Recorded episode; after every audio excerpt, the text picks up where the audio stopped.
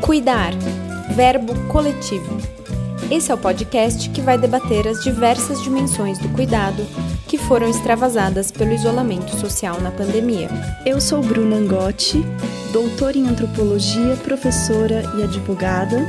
Eu sou Regina Vieira, doutora em direito e professora da UNOESC. Há alguns anos, o Brasil tem enfrentado uma crescente precarização do trabalho, com diminuição do emprego formal, autorização da terceirização irrestrita, intensificação do trabalho por meio de plataformas digitais e redução de direitos. A reforma trabalhista e previdenciária e o teto de gastos públicos são exemplos recentes do desmonte dos direitos sociais que diretamente afetaram a realidade do trabalho no Brasil. Na pandemia, os problemas derivados dessa crise se tornaram mais agudos. Podemos pensar na realidade de trabalho de quem segue fazendo entregas mesmo com isolamento social, nas trabalhadoras do cuidado com vínculos frágeis de emprego e ainda nas medidas de redução de jornada ou suspensão dos contratos de trabalho que aumentaram as tensões dentro das casas. Para tratar de tudo isso, neste quinto episódio conversamos com Bárbara Castro, professora do Departamento de Sociologia da Unicamp e pesquisadora associada do Núcleo de Estudos de Gênero PAGU. Bárbara, tudo bem? Faz alguns anos que o Brasil vem registrando o aumento do desemprego, da informalidade, de trabalhos flexíveis e sem direitos. Em 2017 ainda teve a reforma trabalhista e em 2019 a reforma da Previdência. A gente queria que você começasse falando desses dados do mercado de trabalho e de como essas mudanças afetaram a vida das mulheres, da população negra e de classes baixas. É, primeiramente, queria muito agradecer o convite de vocês para participar aqui do podcast. Para mim é um prazer falar sobre esse tema. E eu acho que antes até de falar do desemprego recente, né, do crescimento da informalidade recente, queria só voltar um pouquinho para trás entre os anos né, de 2003 a 2014, né, porque esses índices de piora do mercado de trabalho começam no final de 2014, né? É, mas eu acho importante a gente destacar esse período de 2003 a 2014, que foi um período de melhora do mercado de trabalho, para a gente entender também o impacto que isso tem no cotidiano das pessoas, né? Que essa piora de condições de inserção no mercado de trabalho tem na vida material e na experiência cotidiana das pessoas. Então, só para dar alguns dados muito rapidamente, né, para a gente pensar que entre 2003 e 2013 a gente teve um crescimento do trabalho formal no Brasil da ordem de 55% arredondando, né? Que eu vou sempre falar de números mais arredondados. É, enquanto a gente teve ao mesmo tempo esse crescimento do trabalho formal, um movimento de formalização do trabalho, né, quer dizer, um crescimento de acesso a direitos do trabalho, a gente teve também uma queda é, no, no trabalho informal, né? Então teve uma variação aí da ordem de 25% negativas, né, no trabalho informal no Brasil. Mas uma coisa que eu gosto sempre de destacar desse período, que eu acho que é bastante relevante para a gente pensar na melhoria das condições de vida das mulheres, é, principalmente, né, e da população negra no Brasil, é, uma, é um aumento da renda relacionada ao trabalho, né? Então, nesse período, nesse período de 2003 a 2014, a gente teve um aumento de 33% né, da renda é, derivada diretamente do trabalho, que é um, um aumento no poder de consumo da ordem de 530 reais, 520 reais, né? Mas o mais importante desse aumento da renda pelo trabalho foi, na verdade, é, o impacto positivo que isso teve na redução de desigualdades de rendimento entre mulheres negras, mulheres brancas, homens negros e homens brancos. Né? Para a gente ter uma ideia, entre 2003 e 2014 a gente teve é, uma ampliação de ganhos pela remuneração do trabalho entre as mulheres negras da ordem de 60%. Né? Enquanto quando a gente olha para os homens brancos, que foram, foi o grupo social que teve o menor né, impacto em termos de rendimento, é, esse crescimento foi da ordem de 30%. Então, só para a gente pensar a ampliação que teve né, no, no, aumento salarial das mulheres, da remuneração direta do trabalho das mulheres negras nesse período, é, e o impacto que isso teve na redução de desigualdade de renda vinda do trabalho. Mas isso também é válido quando a gente olha, por exemplo, né, para os homens negros em relação aos homens brancos e para as mulheres negras em relação é, as mulheres brancas, né? Quando a gente é, pensa em 2003, que foi o início desse ciclo de melhoria do mercado de trabalho, os homens negros ganhavam 47% do salário dos homens brancos.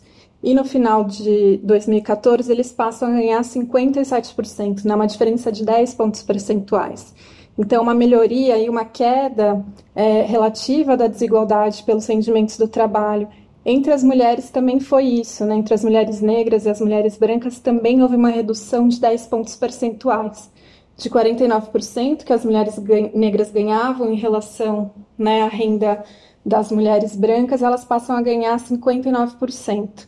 Tudo isso é explicado por uma, por uma série de fatores, né? tanto pela formalização, quanto pela política né, de reajuste automático do salário mínimo que a gente teve nesse período, né, e também pelo aumento da escolarização da população negra e das mulheres negras, principalmente, né, nesse período, que conseguiram, com isso, se inserir em melhores lugares no mercado de trabalho. Então, acho importante olhar para esses dados para a gente perceber o quanto que a despeito da gente ter tido né, uma, ampliação, uma melhora no mercado de trabalho nesse período, o período recente, né, que vem começa ali em 2015 e que continua com as mesmas tendências até o momento, ele é de completa desestrutura, desestruturação de todos esses padrões, né?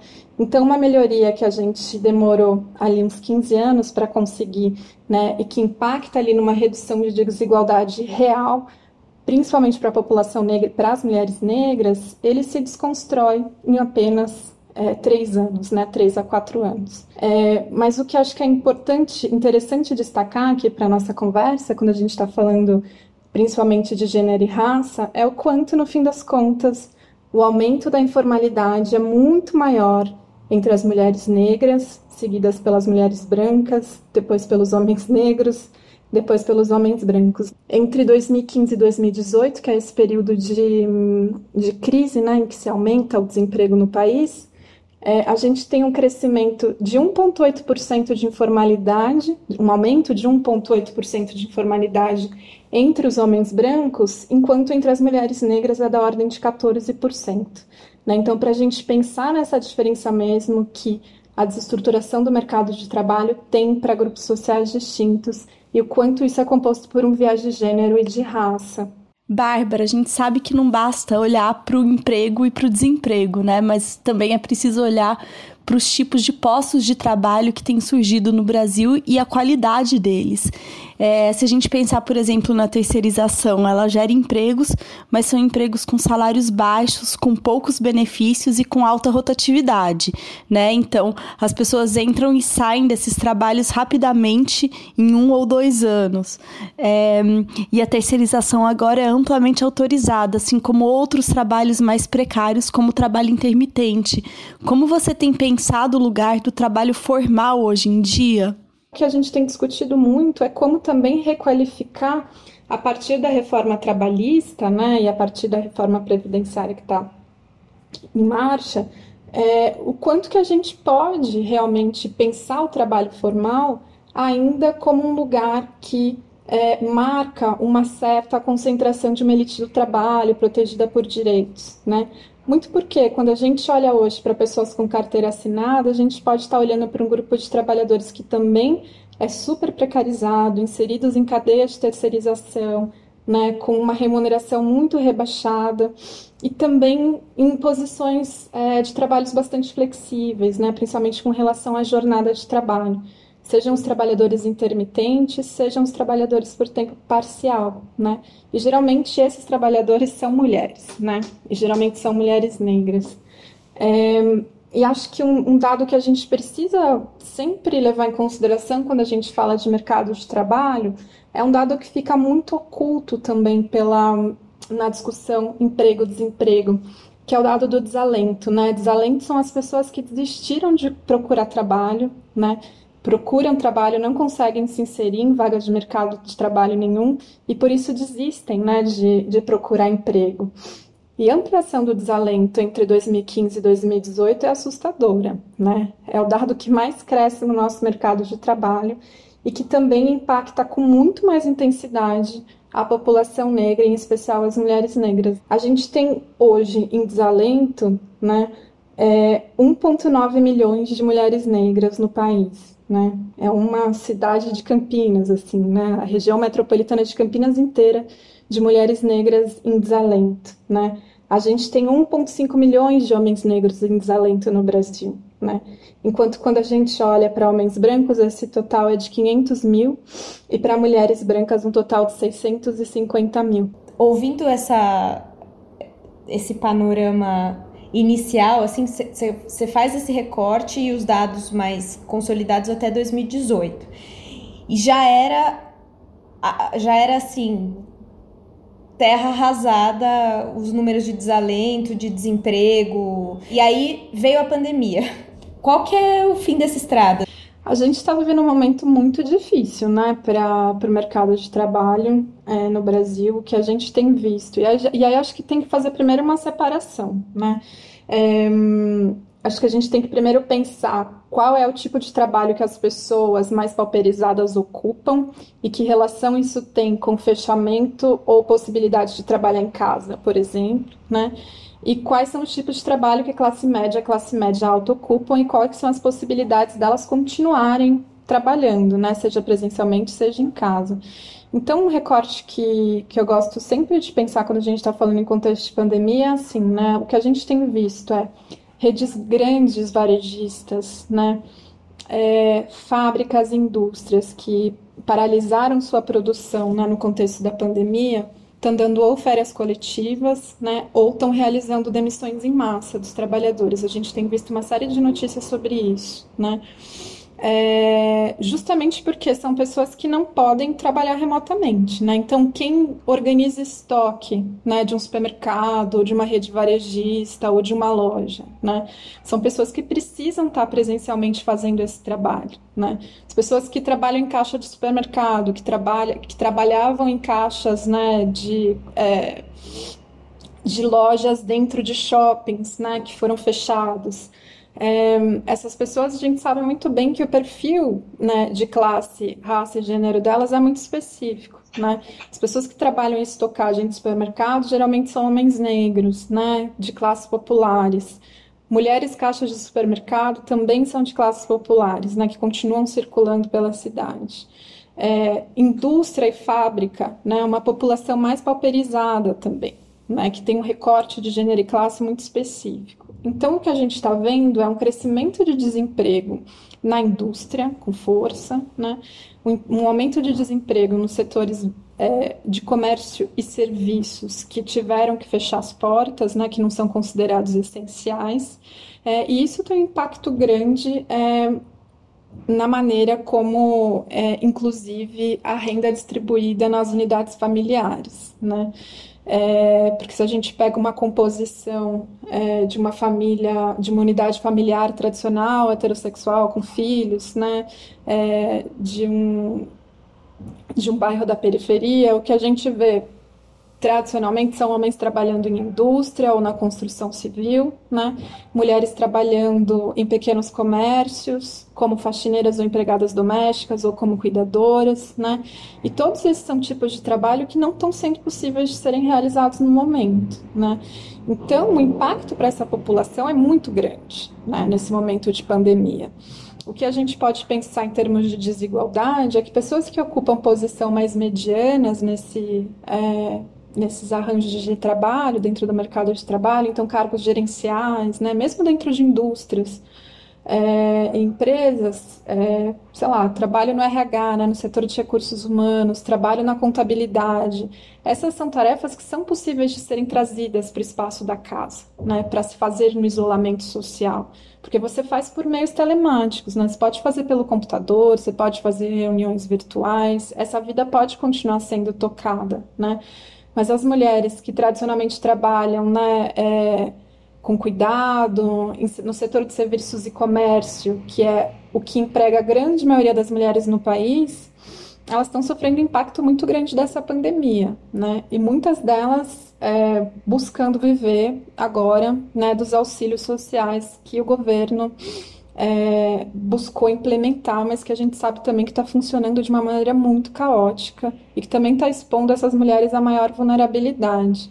Uma coisa a se destacar é o quanto que nesse quesito viração, né, que constitui a marca do mercado de trabalho no Brasil, o quanto nos grandes centros urbanos o que a gente tem mais visto é o crescimento de entregas, né, é, por aplicativo, assim, né? Seja Rappi, iFood, é, Log, né?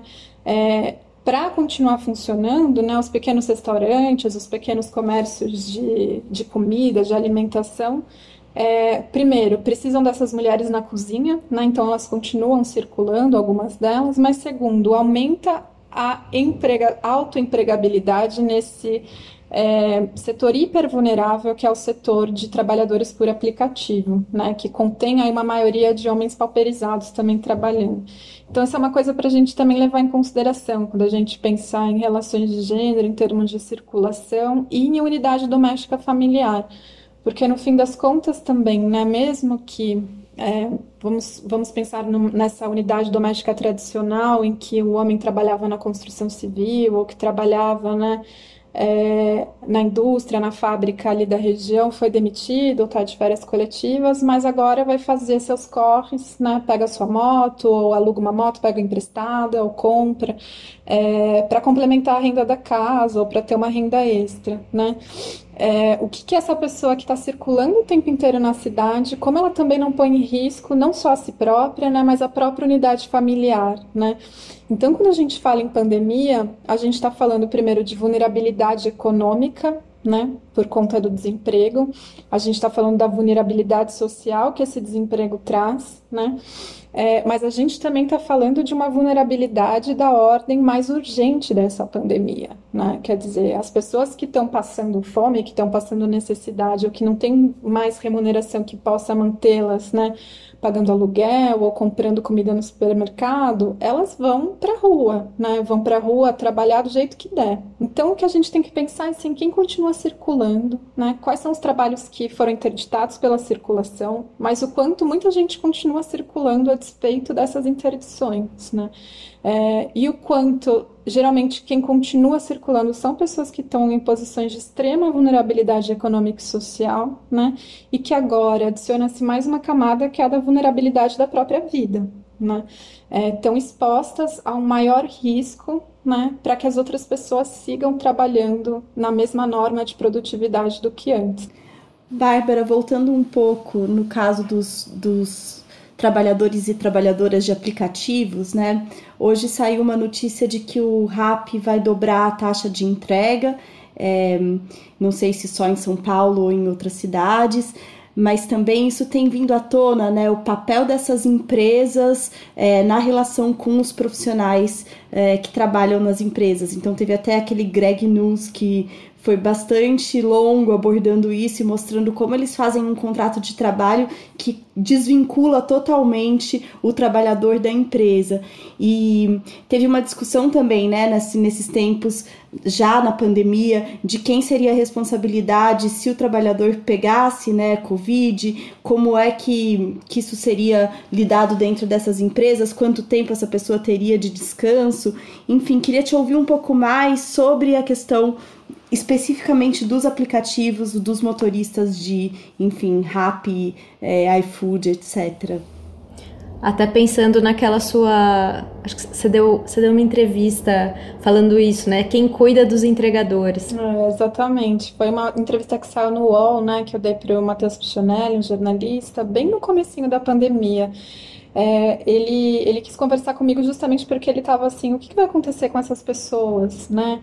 É, o que eu falei para ele foi, Matheus, o que eu vejo, assim, o que eu prevejo é que elas vão continuar trabalhando e que, inclusive, esse vai ser um espaço que é, vai ser visto como um dos poucos espaços em que se pode trabalhar, né, para uma série de, de pessoas que vão cair no, no desemprego nesse contexto de pandemia, né. É, e nossa preocupação naquela pauta era muito conversar sobre isso, assim, a responsabilidade, ou na verdade a ausência de responsabilidade né, das empresas sobre é, a vulnerabilidade e o risco que esses trabalhadores estão assumindo ao é, se tornarem entregadores de trabalhadores de aplicativo, né? E aqui tem uma questão que eu acho que é importante a gente conversar, que é, é que tipo de acesso eles estão tendo aos mecanismos de, aos, as, as, aos mecanismos de proteção, né, que a gente chamaria de EPIs, mas que agora são, na verdade, as máscaras, o álcool gel, né, é, e qual é o uso que estão fazendo disso, né? A gente sabe que não é barato ficar trocando de máscara a cada três horas, segundo o protocolo que nos é ensinado, né? É, a gente sabe que não é barato e não tem sido fácil encontrar litros de álcool gel à disposição nos supermercados, né? E a gente sabe que é, se as pessoas, se a nossa experiência, né, de classe média que pode trabalhar dentro de casa, que sai para fazer compras ao supermercado, já é de regras de limpeza, né, e de cuidados higiênicos que ainda assim nos expõe a contrair o vírus, né? É, imagina esse trabalhador que está 70% do seu dia circulando na rua. Voltando para as questões da informalidade e pensando nas trabalhadoras do cuidado, tem ficado cada vez mais claro na pandemia a questão da delegação das atividades domésticas dentro das casas, né? Então, famílias de classes altas que conseguem pagar mais têm pressionado para que trabalhadoras domésticas, babás, cuidadoras de idosos durmam no trabalho. A gente tem uma classe média que dispensou as trabalhadoras domésticas ou as trabalhadoras domésticas diaristas porque a renda foi achatando.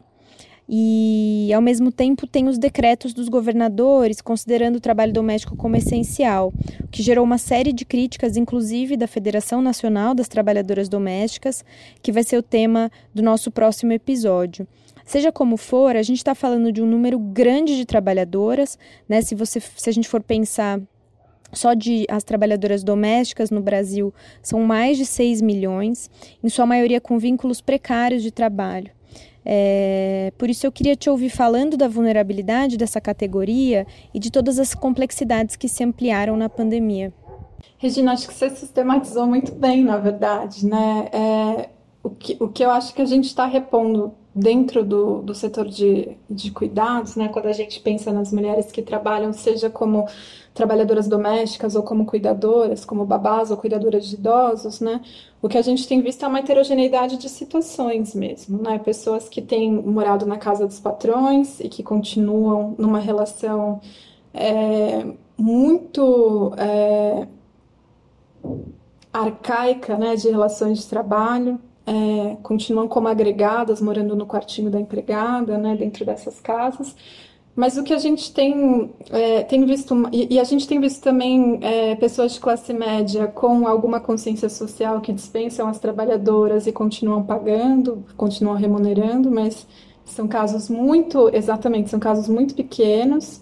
É, e, mas o que, o que eu tenho ouvido, né, e acho que essa é uma tendência, na verdade, é, intuitiva, acho que a gente precisa de pesquisa de campo, né, é, a gente precisa de dados sobre isso, mas o que eu tenho mais ouvido é que as pessoas têm se virado bem com, é, se virado bem, né, assim, conseguem lidar com faxina, conseguem lidar com alimentação, mas no que diz respeito aos filhos, né, é, eu acho que esse é o impacto que tem sido maior para a classe média e para uma classe média é, que não tem um poder aquisitivo é, muito elevado, que não tem um quarto para babá morar, né? mas que também não sabe o que fazer com as crianças mais, né? É, especialmente quando são crianças pequenas, né? Pensando numa unidade domiciliar em que as pessoas, duas pessoas estão trabalhando em home office, né? Que tem que fazer o papel agora da professora, que continua dando lição de casa, né? Porque a gente está fingindo uma normalidade numa situação completamente e absolutamente não normal, né? A gente está vivendo uma situação de excepcionalidade, mas com regras normais de produtividade, né? De ensino e aprendizagem, né? Então, o que eu tenho mais ouvido, na verdade, são relatos de mães e pais é, que dizem não tem sido possível acompanhar é, meu filho nas lições que ele faz, ou minha filha nas lições que ele de casa que as professoras passam, é, ou ensiná-los a gerenciar essa vida né, da, da escola agora no espaço da casa. Então, homeschooling tem todo mundo debatido quanto isso tem sido um uma experiência de fracasso absoluto, né, que demanda muito mais tempo dos pais também nessa interação dos pais né, com, com as crianças e o quanto isso tem resultado, no fim das contas, no desespero de contratar uma outra pessoa para continuar tomando conta dos seus filhos, especialmente num contexto em que os empregos das pessoas estão ameaçadas, ameaçados, né? Em que há um pânico de é, se mostrar o tempo inteiro disponíveis pra, disponível para as empresas, justamente para é, serem reconhecidos como não descartáveis, né? O foco é no trabalho Né?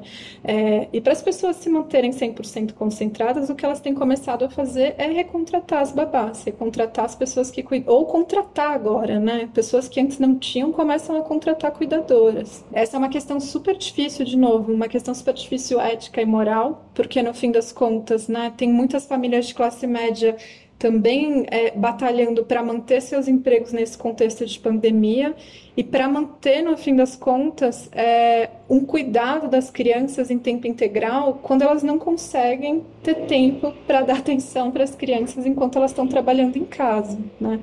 É, um, é, é um momento super difícil e super delicado para a gente pensar nessas questões, né? especialmente porque, de novo, as cuidadoras também precisam de emprego, também precisam do trabalho, né? também precisam desse dinheiro e elas não vão deixar de fazer esse trabalho, é, especialmente nesse momento, porque elas precisam da renda.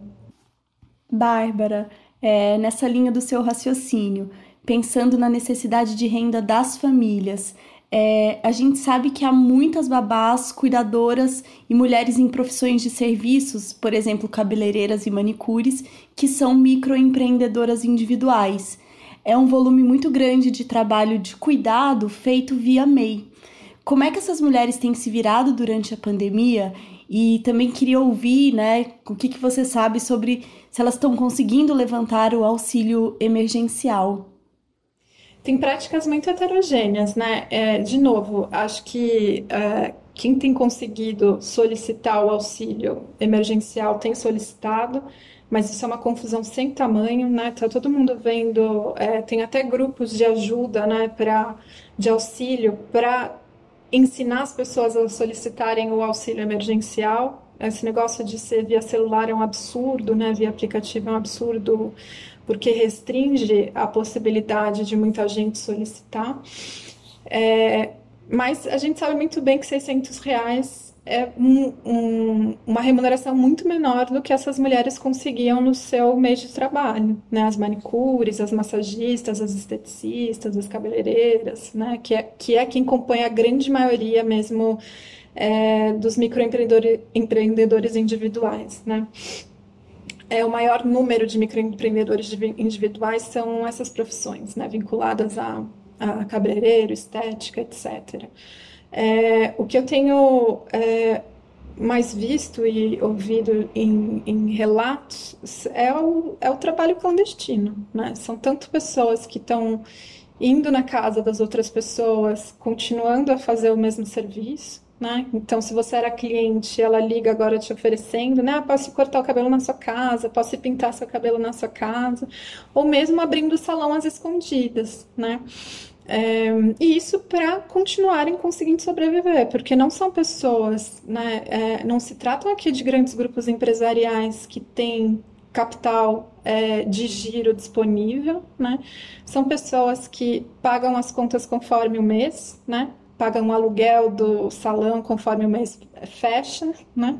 E não tem capital acumulado né? São pequenos e micronegócios, não são pessoas que têm uma poupança e que podem passar a pandemia esperando tudo terminar. E acho que o que a gente precisa destacar aqui é que assim não se tratam de pessoas que estão violando as regras de isolamento por falta de informação, né?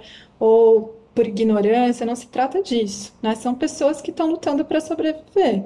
Você falou bem da renda emergencial e no começo da, da, da, nossa conversa você falou sobre esse volume de desalentados no Brasil que já existia antes, né? Talvez esse seja, acho que de, no fim a pandemia trouxe algumas reflexões, é, tornou algumas reflexões mais evidentes, né? Mas o que, que a gente estava esperando para implantar uma renda emergencial para esse volume de desalentados e desalentadas que já tinha aqui?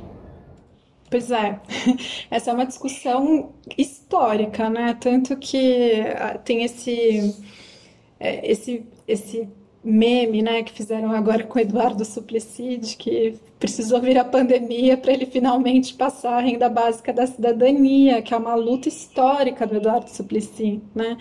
É, essa é uma discussão de justiça social que permeia grande parte da bibliografia, né, de teoria social que discute justiça social, né? O quanto a gente precisa discutir uma renda básica da, da cidadania para as pessoas terem um patamar, patamar mínimo de sobrevivência, né? É, o problema, né? É, o problema que eu vejo é que, no fim das contas, a renda emergencial, né, o auxílio emergencial, ele vem, na verdade, vinculado a um contexto de emergência, que desconfio que assim que passar, né, esse auxílio também desapareça. Né? É, justamente porque a gente tem, não só no Brasil, mas no mundo inteiro, né, que a gente tem essa discussão da cidadania do trabalho, né, vinculada à carteira de trabalho, né, porque foi assim que a gente estruturou nossa cidadania no Brasil. Né? A carteira de trabalho era o símbolo de cidadania e era o que dava acesso a uma série de direitos no país. Né? É, mas quando a gente discute isso também é, num contexto é, do capitalismo ocidental, pelo menos, o que a gente mais percebe é uma necessidade, um, um, um discurso, uma ideologia, na verdade, né, que vincula a necessidade ou né, a obrigatoriedade, na verdade, do trabalho ao acesso dos recursos, aos recursos do Estado. Né? É, então, tem uma moralização, uma moralidade vinculada ao exercício do trabalho que vincula o acesso dos cidadãos e cidadãs aos, ao, aos serviços de, do Estado. Né? É, o que eu acho que a gente precisa rediscutir é, urgentemente é o nosso pacto social em torno disso. Né? Desvincular qualquer forma de mecanismo de auxílio social, qualquer forma de é, vínculo à previdência social, qualquer fórmula de vínculo à licença de saúde ao trabalho é, remunerado, com carteira assinada, né, das formas que a gente é, tem se organizado, pelo menos desde que a CLT foi consolidada. É, mas o que a gente precisa fazer como sociedade é repensar nosso pacto social com urgência, né? Saúde, educação universais, mas não só isso, né?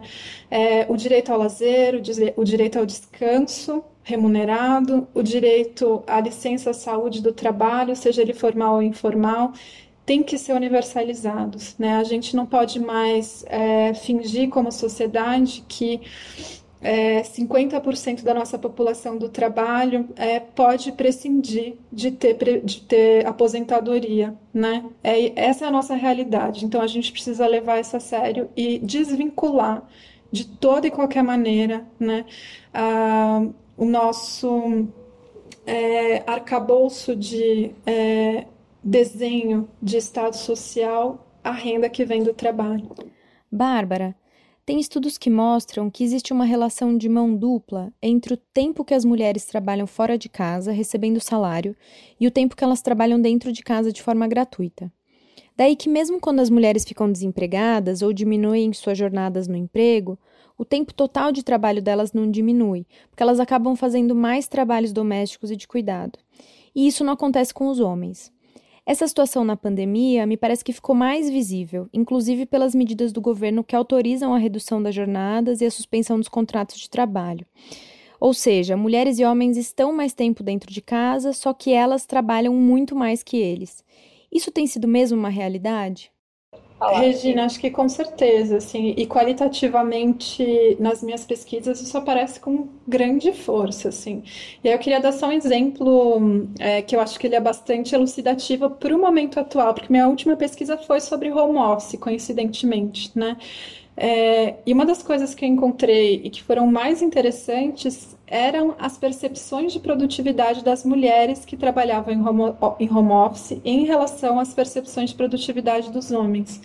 Por que, que eu estou falando isso? Porque geralmente, bom, nas minhas entrevistas, primeiro que tinha um arranjo de espaço e tempo diferente, né, é, entre homens e mulheres, comparando homens e mulheres. As mulheres que trabalhavam em home office geralmente, e justificativas diferentes também, né? As mulheres que trabalhavam em home office geralmente ficavam no centro da casa, na mesa de jantar, observando tudo o que está acontecendo. Geralmente eram mulheres que tinham filhos pequenos e que fizeram a migração para o home office justamente para acompanharem ou estarem mais perto do cuidado dos filhos, né? É, então elas ficam no centro da casa, é, observando tudo o que está acontecendo enquanto trabalham, né? O que elas me relatavam é que buscam acordar antes de toda a casa acordar. Então, sei lá, 5 horas da manhã estão acordadas trabalhando. Aí a casa acorda, elas fazem café da manhã para todo mundo, mandam os filhos, mandavam os filhos para a escola, aí é que está o pulo do gato, né? Agora não mandam mais os filhos para a escola, né? Mas mandavam os filhos para a escola e trabalhavam concentradas mais até a hora do almoço, faziam almoço, os filhos voltavam, continuavam trabalhando à tarde, enquanto tudo estava acontecendo em casa, TV, liquidificador, é, lição de casa, filho interrompendo para ajudar nisso, ajudar naquilo, né? E depois, quando os maridos chegavam, quando era uma unidade doméstica que tinha o, o cônjuge, né?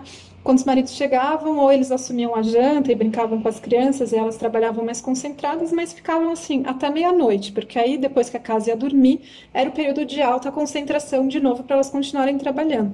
Então observe que essa mulher trabalhou das 5 à meia-noite ou até uma da manhã, né? E contava para mim que se achavam super improdutivas, né? Falei assim, eu trabalho muito pouco em casa, mas estão trabalhando das 5 da manhã até né, meia-noite, uma hora da manhã, com tarefas superpostas, né, as tarefas da casa as tarefas do cuidado, né, e as tarefas ligadas ao trabalho remunerado. É, então elas não param de trabalhar um só segundo e ainda assim se sentem improdutivas para o trabalho não para o trabalho remunerado, né? Enquanto os homens que eu entrevistava diziam assim, é, eu adoro fazer home office porque eu chego em casa fecho a porta do escritório ou a porta do quarto, onde coloco uma mesa de trabalho, ninguém bate, ninguém me interrompe, eu trabalho seis horas, trabalho até menos do que no escritório, né? Porque ninguém interrompe a concentração desse homem quando ele está em casa, né? Enquanto as mulheres que eu entrevistei, tinham algumas que falavam, tinham histórias engraçadíssimas, assim, tristes, mas engraçadas, né? Essa coisa do cotidiano mórbido é, falavam que quando começaram a trabalhar em home office, principalmente as que moram em casa mesmo, né, não apartamento, os vizinhos vinham bater na porta para tomar um chá, comer um bolo, tomar um café. Porque assim, se uma mulher está em casa, ela não está trabalhando. Né? Ela está à disposição de todo mundo, da família, da vizinhança, de todas as pessoas. Né? É, então, é, essa história que você falou, né, de redução do tempo de trabalho e ampliação do, das atividades domésticas, isso é uma coisa que eu vejo qualitativamente acontecendo o tempo inteiro. É, e a sobreposição, na verdade, desses tempos sociais, né, porque como a gente vê, as materialistas francesas falam disso desde os anos 80, né, assim, a Monique Hayeko falava da, da questão da, da carga mental, né, porque ela estudou durante muito tempo trabalho a domicílio, quer dizer, mulheres que trabalhavam em casa na indústria têxtil, costurando, enquanto a casa estava toda ali presente. Mas ela também falou assim: bom, então vou olhar para a indústria para ver se essa sobreposição de tempo social, espaço social, como que ela se organiza, né? Quando as mulheres vão para a fábrica, é, como que fica o cuidado, como que fica o trabalho doméstico? E aí o que ela descobriu é que, no fim das contas, essas mulheres ficam o tempo inteiro pensando nas tarefas domésticas enquanto estão na fábrica. Então, o que, que eu vou fazer de compras? O que, que eu vou fazer de janta? É, que, que, que, dia que eu preciso lavar roupa? Será que aquela, o uniforme da criança está lavado para amanhã? Será que a lancheira está pronta? Enfim, essas tarefas e esses tempos sociais, elas estão o tempo inteiro na cabeça das mulheres, gerando essa sobrecarga mental, né, que Monique Hayeko fala. Então, as mulheres, quando estão com o tempo de trabalho reduzido, remunerado, chegam em casa e vão dar conta das tarefas domésticas e do cuidado, né? Isso é uma coisa que é imediata. Essa carga de trabalho, ela nunca se reduz. Bárbara, muito obrigada. É, a sua fala né, vinda da, da sociologia do trabalho, nos traz dados, nos traz é, vários elementos para reflexão. A gente foi das ruas às fábricas, das fábricas às casas, das casas aos salões de cabeleireiro, dos salões é, é, aos, enfim, ao trânsito das pessoas na cidade. Então, é, muito obrigada mesmo por esse panorama tão tão cuidadoso que você nos proporcionou. É, a gente costuma terminar o podcast pedindo dicas de leituras para as nossas entrevistadas. E então eu gostaria de te ouvir um pouquinho o que você sugere de leitura a partir de tudo isso que a gente conversou, não só de leitura, mas se tem algum outro podcast ou episódios uh, que você assistiu de vídeos, o que você achar interessante sugerir, e também se tem alguma coisa que você gostaria de abordar que a gente não te perguntou e que você gostaria de complementar. Primeiro eu queria fazer a, a referência do, do podcast Trampos da Raquel Mello, que acabei de participar. Ela acabou de lançar um projeto muito legal que acho que todo mundo deveria acompanhar. Ela fez um episódio sobre trabalho remoto agora. E depois vai, o próximo episódio é sobre direitos do trabalho, então acho que é um podcast que é muito legal de acompanhar, é, é curtinho, então dá para a gente acompanhar ele nesse contexto de pandemia, são 25 minutos, né?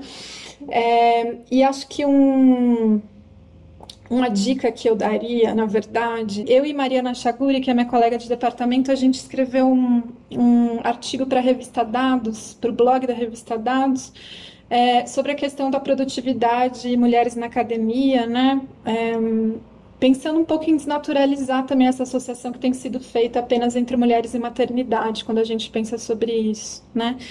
É, e estou falando desse artigo que sai amanhã, mas é, na verdade estou falando dele para pensar na nossa maior referência quando a gente escreveu, e acho que todo mundo deveria voltar à leitura desse texto, é, que é, bom, aí tem várias diferenças de traduções, né, mas é um teto só para si, da Virginia Woolf, né, e do quanto esse texto continua atual. E a gente fez uma brincadeira com ele nesse artigo, na verdade, porque a gente chamou o artigo de Um Tempo Só para Si, né? É, então, para dizer que eu acho que a gente precisa retomar esse texto, esse livro de Virginia Woolf, é, Um Teto Só para Si, Um Espaço Só para Si, porque nesse texto ela está fazendo uma reivindicação de que as mulheres, para conseguirem né, se concentrar né, nas suas atividades de trabalho, elas precisam ter um espaço só para elas, no fim das contas, né? É, e o que eu e Mariana Chaguri brincamos nesse artigo, com, com acompanhando Virgínia, é que na verdade mais do que um espaço só para gente, a gente precisa de um tempo só para gente, né? E acompanhando essa discussão final que a gente fez aqui sobre a sobreposição dos tempos sociais, é disso que se trata, né? Ainda mais para é, pensando numa discussão que Cristina Carrasco faz tão bem, que é outra recomendação que eu faço aqui. Leiam Cristina Carrasco, tem muitas traduções nos cadernos da SOF, tá? Da Cristina Carrasco. É, que Cristina Carrasco faz, que é pensar no tempo como uma medida de pobreza social, né, de vulnerabilidade social. Se a gente pensar na quantidade de pessoas que não têm tempo livre, né, que não tem tempo para lazer, que não tem tempo para descanso, essa é a maior, uma das maiores medidas que a gente tem para pensar desigualdade, para a gente pensar vulnerabilidade social, né? Isso tem tudo a ver com o trabalho das mulheres, porque no fim das contas, nessa né, sobreposição, né, que a gente tem entre trabalho remunerado e não remunerado, né, o que menos sobra para as mulheres é tempo livre, tempo de lazer e tempo de descanso, né? Por isso que assim nossa reivindicação como feministas, mais do que um espaço só para si, é um tempo só para si, né? Que é assim que acho que a gente consegue é, ter possibilidade é, de melhorar nossas formações, possibilidade de se encantar de, com novas ideias, de descobrir novas coisas, de pensar em novas carreiras e de imaginar, né? Sem imaginar a gente não consegue ir muito longe, muito além daquilo que a gente já tem. Terminamos esse episódio agradecendo mais uma vez a Bárbara por ter participado. Aproveitamos para reforçar a indicação do texto que ela e a Mariana Chaguri publicaram, chamado Um Tempo Só para Si, Gênero, Pandemia e uma Política Científica Feminista. Vocês podem acessá-lo no site da revista que é dados.iesp.uerj.br. Além disso, para debate sobre o agravamento das desigualdades sociais na pandemia, queremos indicar o podcast Entretanto, da Laura Carvalho e do Renan Quinalha, Está em todas as plataformas. Indicamos também o programa Resenha Trabalhista, de Jorge Souto-Maior e Valdete Souto Severo, no canal do YouTube História Contemporânea do Trabalho no Brasil. Agradecemos a todas as pessoas que estão acompanhando essa série especial. Não deixem de compartilhar o episódio. Se quiserem acompanhar nossas redes sociais, sigam o Cuidar Verbo Coletivo no Instagram ou curtam nossa página no Facebook. Até o próximo episódio.